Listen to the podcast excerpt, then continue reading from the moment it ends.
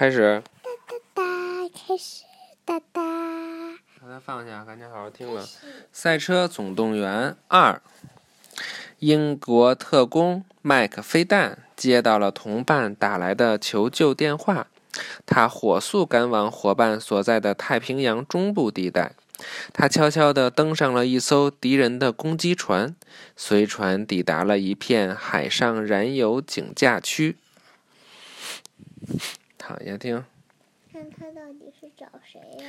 麦克菲旦一边躲藏一边观察，他发现了通缉罪犯兹博士和他的同伙，在他们旁边还放置了一个特殊的电视摄像头。接着，麦克菲旦看到了同伴被碾缩成废金属块的全过程。没有，嗯，这个吧。是吧？哦，对，是这个。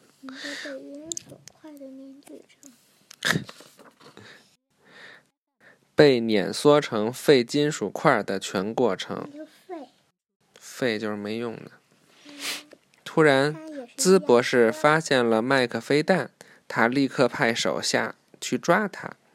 那些坏人把马克把麦克菲旦围堵到了一个角落，麦克菲旦随即纵身一跃，跳下了井下，变身为一艘潜水艇，顺利的逃走了。井架就是轮船。就是海海中间的那个油田搭的那个架子。就在这个时候，在水乡温泉镇上，板牙正在召集大伙儿一起迎接他最好的朋友闪电麦昆。闪电麦昆是一辆著名的赛车，他刚刚赢得哈德逊活塞杯的冠军。板板牙本想和好朋友玩个痛快，闪电麦昆却说他有点累了，他推掉了好友的邀请。打算和女友莎莉度过一个安静又美妙的夜晚，这让板牙很失落。晚上，在轮景餐厅里，就是他们那个餐厅的名字就叫轮景餐厅。板牙给一个电视直播节目打了电话，因为他听到节目里有一辆傲慢的意大利赛车声称他肯定比闪电麦昆跑得快。那辆赛车名叫法兰斯高。为了维护闪电麦昆的形象，板牙跟他发生了激烈的争吵。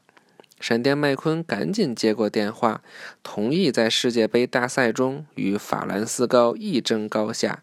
是一争高下就是跟他比赛，看看谁更厉害。世界杯大赛是三场联赛制，世界杯就是世界世界范围的一个比赛，它的就是它的规则，是前石油大亨迈尔斯爵士赞助举办的，是吗？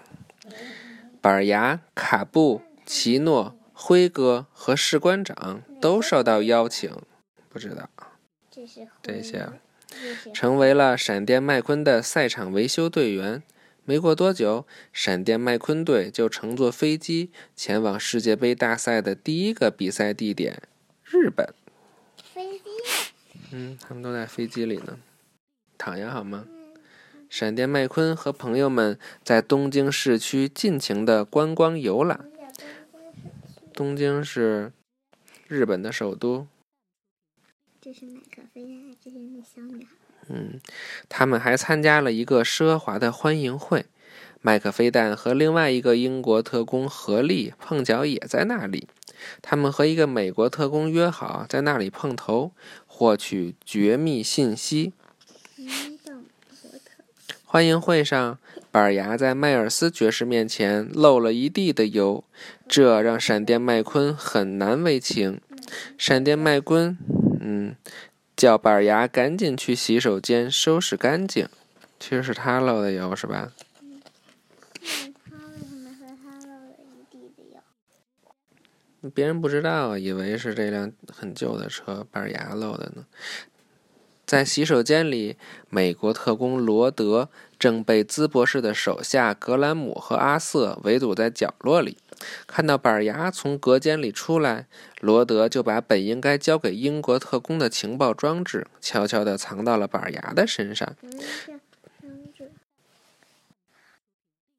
什么叫什么装置？装置就是他那个装置，就是一个东西，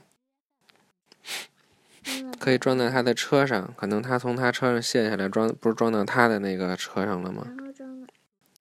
装到他的那个下边了吧，底盘上了。这底盘就是他底下车车底下的那堆东西，我们平常看不到的。这让何力误以为板牙就是他要见的美国特工。那不知道。兹博士还是抓住了罗德。几轮拷问之后，猜出他已经把情报装置交给了板牙。兹博士命令格兰姆和阿瑟赶快找到那辆拖车，夺回情报装置。情报就是关于敌人的一些信息。在比赛的当天，麦克飞弹和合力发现，所有的赛车都使用了一种叫做埃能源的新型燃料。埃能源的发明者就是迈尔斯爵士。他趁着主办世界杯大赛的机会，向公众介绍他的这种新能源。格兰姆和阿瑟来破坏比赛了。他们把兹博士交给他们的机器对准了正在赛道上比赛的一辆赛车。机器发出的辐射波使这辆车里的埃能源瞬间沸腾起来。沸腾就是开了，就是水做做开了，沸腾了。嗯，咕嘟咕嘟咕嘟，导致赛车发生了爆炸。随后。阿瑟赶去赛场维修区抓板牙，和阿瑟就是那兹博士的帮手，合力通过板牙的耳机告诉他要赶紧离开那个维修站点，还一步步引导他移动到安全的地方。板牙很高兴接听合力的指示，他还以为自己是去和合力约会呢。突然，格兰姆和阿瑟开始逼近板牙。这时，麦克飞弹冲出来救了板牙。板牙觉得眼前的打斗是他看到过的最精彩的空手道表演。板牙不知道，在赛场上，闪电麦昆输给了法兰斯高。闪电麦昆很不高兴，他觉得要不是板牙在耳机里乱讲话害他分心，他就不会输了比赛。比赛结束了。在台上，记者们正围正围着迈尔斯爵士提问，他们想知道比赛中发生的爆炸是不是爱能源出了问题。迈尔斯爵士坚定地说：“他的能源十分安全，请大家放心。”好了，今天我们第一段先讲到这儿了。对呀，拜拜。